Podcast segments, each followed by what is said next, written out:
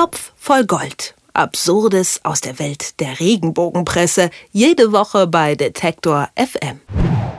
Sex sells. Das gilt auch für die Regenbogenpresse. So berichten sie gerne ausführlich über das Sexleben der Prominenten. Davon lassen sie sich nicht abhalten, auch wenn es eigentlich nichts zu berichten gibt.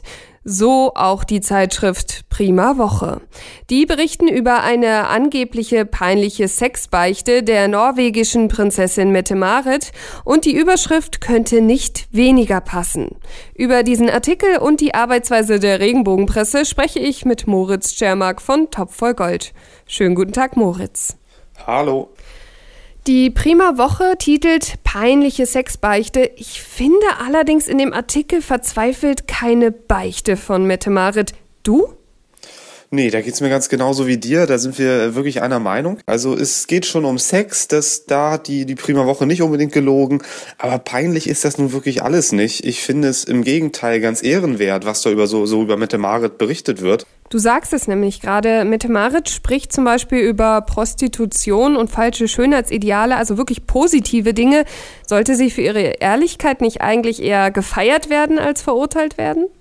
Ja, genau. Also die Dinge an sich sind jetzt nicht unbedingt positiv, wenn man Prostitution vielleicht denkt, aber dass sie darüber spricht und darüber aufklärt in einem Vortrag, das Ganze thematisiert, das ist völlig positiv zu bewerten. Also die Prima Woche hat sich so einen, so einen Vortrag, über den auch andere Medien berichtet haben, also den gab es tatsächlich von der norwegischen Kronprinzessin eben äh, vorgenommen. Da hat sie verschiedene Dinge gesagt. Also da ging es einmal darum, dass sie es wichtig findet, dass man offen mit Kindern über Sexualität und sexuelle Gesundheit spricht. Hintergrund dazu ist, dass Mette Mare seit 2006 Vertreterin der Vereinten Nationen bei UniAIDS ist, also beschäftigt sich mit HIV-Bekämpfung und Aufklärung. Da kann ich nun wahrlich nichts Anrüchiges und nichts Peinliches entdecken. Dann hat sie auch thematisiert oder kritisiert, dass in der heutigen Gesellschaft ein schreckliches Bild in Medien gezeichnet wird mit Schönheitsidealen, die die Kinder und Jugendliche eigentlich nur verstören können, die nie erreichbar sind für viele Kinder und Jugendliche und so weiter. Da warnt sie eben auch davor, dass das wahrlich kein guter Einfluss auf Jugendliche und Kinder ist.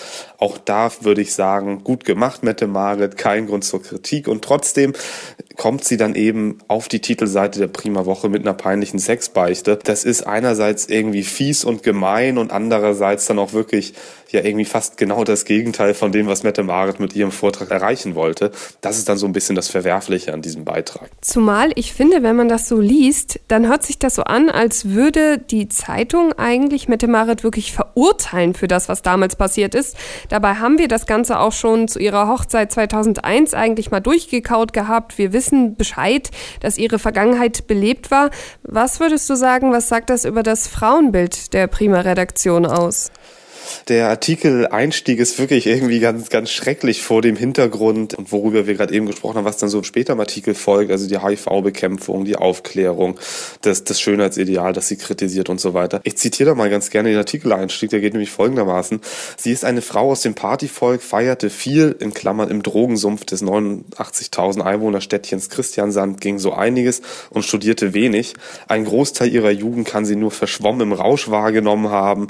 Dann wird noch von der von ihrem Sohn Marius erzählt, der angeblich das Ergebnis eines flüchtigen Bettlakenverhältnisses mit einem nicht ganz koscheren Mann und so weiter ist. Also da wird wirklich alles, alles Anrüchige, was man irgendwie so ansatzweise in der Biografie, in der Vita von Bette Marit finden kann, wird da breit ausgewälzt. Naja, und dass eine Frau dann eben auch mit, mit 24 Mutter wird, ein Verhältnis hat, das dann irgendwie nicht ehelich ist, also nicht eheliches Kind da das Endergebnis dieses Verhältnisses ist, das ist nun heute wirklich nichts Schlimmes mehr. Es wird aber natürlich skandalisiert, ähm, diesem Satz, dass sie einen Großteil ihrer Jugend nur verschwommen im Rausch wahrgenommen haben kann.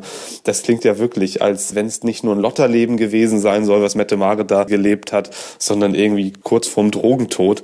Das ist schon ganz bemerkenswert. Ich habe es jetzt schon gesagt, ich finde, sie wird da wirklich äh, auch ganz schön stark kritisiert und verurteilt. Stellen wir uns jetzt einfach mal vor, dass der Prinz von Norwegen im Mittelpunkt steht und wir reden über seine wilde Jugend und vielleicht auch vorehelichen Sex. Meinst du da, die Prima Woche würde ihn genauso verurteilen und genauso darüber schreiben? Na, vermutlich natürlich nicht. Die, die Frage ist natürlich völlig berechtigt. Es gibt schon in den Königshäusern immer mal wieder auch Leute, wo so ein bisschen geschielt wird von den Redaktionen Auch bei Männern ist das nicht so ein riesen Frauenheld, ist der überhaupt treu, aber da ist dann eben das Wort Frauenheld fällt dann eher anstatt irgendwie ein flüchtiges äh, Bettlakenverhältnis. Das ist schon richtig, die, das ist das Frauenbild in der, in der Regenbogenpresse allgemein und in der Prima Woche jetzt äh, im Speziellen, im aktuellen Fall. Es ist natürlich nicht unbedingt aus diesem Jahrtausend, sondern eher aus dem letzten und jemand wie Mette Marit, die dann tatsächlich eine etwas bewegtere Vita hat, was ja auch durchaus mal vom Vorteil sein kann, wird dann eher kritischer gesehen, definitiv in der Regenbogenpresse, als, als jemand, der aalglatt ist. Und ähm, es gibt sicherlich einen Unterschied zwischen Mann und Frau, in, was die Beurteilung dieses, dieses Lebens da angeht. Zum Abschluss sprechen wir nochmal drüber, kann sie denn jetzt was dagegen tun? Also Mette Marit, was gegen diesen Artikel und diese unterschwelligen Vorwürfe?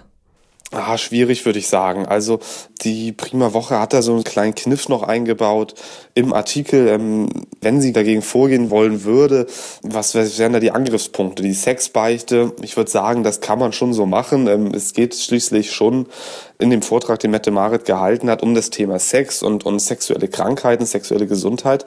Das peinlich wäre dann vielleicht noch der andere Angriffspunkt. Und da hat dann die Prima Woche eben einen kleinen Kniff eingebaut. Sie schreibt nämlich, dass es ja gar nicht so einfach sein dürfte, das umzusetzen, was Mette Marit fordert, also mit den eigenen Kindern mehr über Sexualität und sexuelle Gesundheit zu sprechen. Denn das schreibt dann das Heft, was ist Kindern schon peinlicher, als mit den eigenen Eltern über Sexualität und den eigenen Körper zu sprechen. Aus diesem Baustein baut die Redaktion dann eben diese peinliche Sexbeichte-Überschrift zusammen. Das ist mal wieder ganz klug gemacht und auch frech gemacht. Ich glaube, das wird schwer dagegen vorzugehen. Prinzessin Mette Maritz setzt sich für Aufklärung über Sexualität und Körperbilder ein. Die Prima Woche macht daraus eine peinliche Sexbeichte. Über Frauenbilder in Boulevardmedien habe ich mit Moritz Tschermak vom Medienblog Topf voll Gold gesprochen. Vielen, vielen Dank, Moritz. Ich danke auch. Topf voll Gold. Absurdes aus der Welt der Regenbogenpresse. Jede Woche bei Detektor FM.